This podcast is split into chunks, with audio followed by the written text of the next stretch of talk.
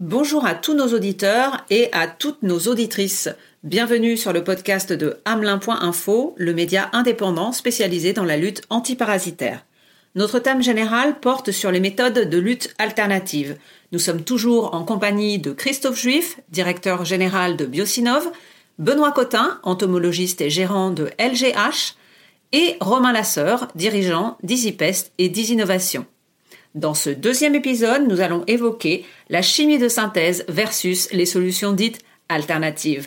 En effet, si les produits naturels fonctionnent aussi bien que la chimie de synthèse, quels arguments restent-ils aux fabricants de produits de chimie de synthèse? Romain bah, En fait, euh, je pense que je n'oppose pas les deux une fois de plus. Hein. Je pense que je reviens aussi sur la notion de boîte à outils qu'a évoqué tout à l'heure euh, Benoît. Je pense qu'il y a bien des situations euh, qui craignent sur le plan sanitaire je prends par exemple la multiplication des rongeurs en milieu urbain, qui est la conséquence directe d'une mauvaise gestion des déchets dans ce même euh, environnement. Je pense que malheureusement, en n'ayant pas recours à des anticoagulants ou à du cholécalciférol, on ne réglera pas le problème parce que les rats étant la conséquence d'une instabilité liée à la mauvaise gestion des déchets. Tant qu'on ne gérera pas bien ces déchets, on aura des rongeurs. Et donc, on est exposé à de fortes populations de rongeurs et donc la seule solution à très court terme qu'on a, c'est d'utiliser des apparodenticides avec des anticoagulants ou avec du cholécalciférol pour réduire, non pas euh, dans le temps, mais là, la situation que j'ai sous les yeux, il faut que je la réduise, sinon je sais pertinemment que c'est une situation de risque sanitaire pour les gens qui vivent là et les gens qui vivent dans l'environnement immédiat de ces pullulations de rongeurs. Donc après, l'autre sujet, c'est de dire comment je vais pouvoir faire en sorte que ces, que ces déchets soient mieux gérés demain pour voir poindre l'occasion de pouvoir mettre en place des solutions beaucoup plus durables avec du piégeage, avec de l'herméticité, avec euh, une meilleure gestion des déchets. Mais là, à l'heure actuelle, à l'heure à laquelle je vous parle, ce n'est pas le cas. Donc, euh, les produits chimiques restent la meilleure solution technico-économique dans ces situations sanitaires d'urgence. Donc effectivement, on voit bien que je ne peux pas opposer les deux parce que les deux ne s'expriment pas dans des environnements, euh, dans des environnements similaires. Quand on a des urgences sanitaires, et ben, il y a des moments où on ne peut pas faire autrement que de passer par des solutions chimiques de synthèse qui restent les plus efficaces, qui restent les plus abordables sur le plan économique, parce qu'il ne s'agit pas là d'inscrire à très long terme un plan de sanitation euh, tel que, ça pourrait être le cas en industrie, par exemple.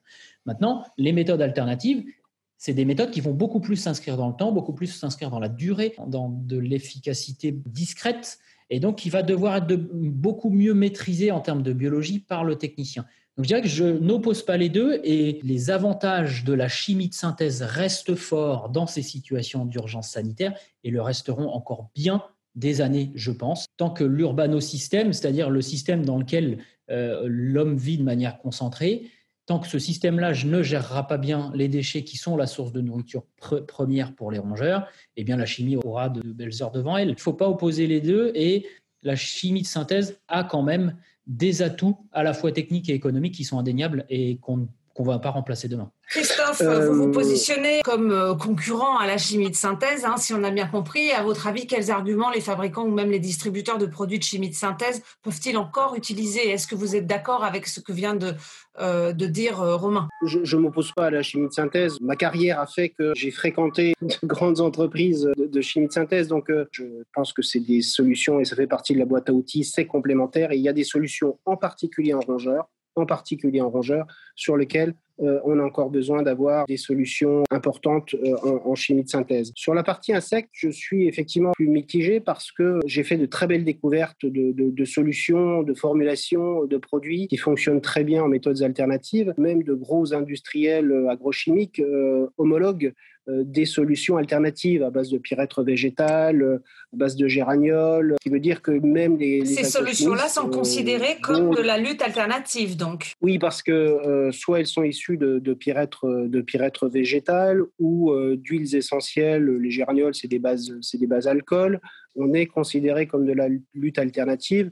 On est souvent sur des substances euh, actives qui sont elles-mêmes déjà dans le cadre du règlement sur l'agriculture euh, biologique sont homologuées en agriculture biologique, donc euh, des caractères environnementaux beaucoup plus soft, beaucoup plus propres que les, que les produits chimiques de synthèse. Et euh, Benoît, vous qui êtes du côté des utilisateurs, quels arguments peuvent vous convaincre pour euh, l'une ou l'autre euh, des solutions? Je suis assez d'accord, enfin totalement d'accord avec Romain sur le, le fait que le chimique est quand même une alternative, enfin c'est pas une alternative, mais aujourd'hui est une méthode qui peut être rapide et efficace sur des populations qui sont des fois très conséquentes, où il nous faut, parce qu'on a aussi des clients qui nous demandent une résilience, une réactivité, une réponse ultra rapide. Euh, malheureusement, c'est comme ça. Hein, c'est faut, faut tout faire pour hier. Aujourd'hui, le, le, chimique nous aide bien là-dessus. Après, effectivement, euh, sur euh, sur des méthodes naturelles, ça s'inscrit. Alors moi, je suis un petit peu toujours assez méfiant. Je sais pas, peut-être que je suis un peu trop old school, trop trop vieux là-dessus, mais je, je pense qu'il y a des choses qui sont dites naturelles, mais qui sont aussi qui ont une certaine forme de toxicité. Donc après, je je, veux bien les voir. Enfin, je voudrais savoir la, non toxicité de la chose. le pyrètre, il a beau être végétal et naturel, moi, je sais pas si sincèrement, il, il y a une non toxicité pour l'humain je me pose vraiment la question. La roténone, par exemple, est un produit naturel. Pourtant, ça tue euh, tous les animaux à sang froid dans une rivière. Il n'y a aucun problème. Le tabac, c'est un élément naturel. L'arsenic, c'est quelque chose qui est naturel aussi. Moi, je ne maîtrise pas. Je suis pas chimiste. Je suis pas fabricant. Je suis pas distributeur. Je ne suis que dératiseur. Mais après, je m'interroge justement dans toute cette boîte à outils que nous avons à notre disposition. Aujourd'hui, c'est les chimiques. Les connaissances scientifiques chez nous nous permettent de ne pas utiliser de produits insecticides. Par exemple, on, je donne un simple exemple, on nous appelle souvent pour des mythes alimentaires. Ça, c'est quelque chose où on a des confrères qui vendent de la désinsectisation pour des cuisines. Nous, personnellement, ça nous fait marrer. On, est, on identifie le produit, le stock, on l'élimine, on n'en parle plus. Chez les boulangers, c'est exactement la même chose. On va simplement utiliser des pièges à phéromones pour avoir un suivi de population et qui va nous permettre de cartographier le, site.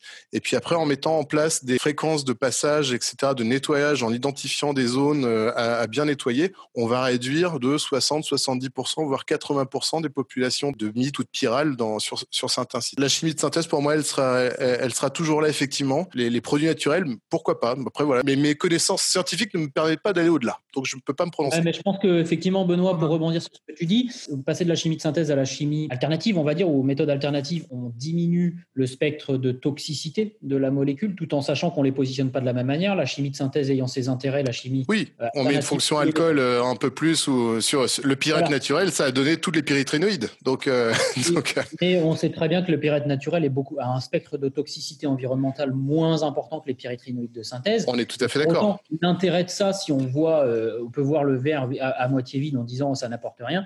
Si on voit le verre à moitié plein, c'est de se dire ça force quand même les prestataires à se former sur la biologie des insectes parce qu'avec un pyrète naturel, tu tues quand même pas de la même manière qu'avec un pyrète de synthèse.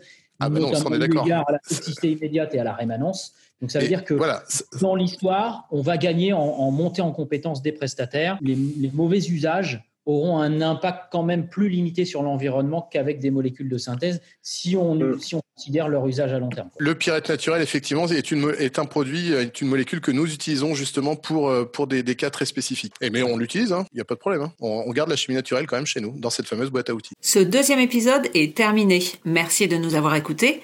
Je remercie aussi nos trois intervenants, Christophe Juif, Benoît Cotin et Romain Lasseur. Si vous aimez ce format, abonnez-vous à notre podcast. N'hésitez pas à vous abonner également à la newsletter de hamelin.info et à nous suivre sur les réseaux sociaux. On se retrouve très bientôt pour de nouveaux épisodes.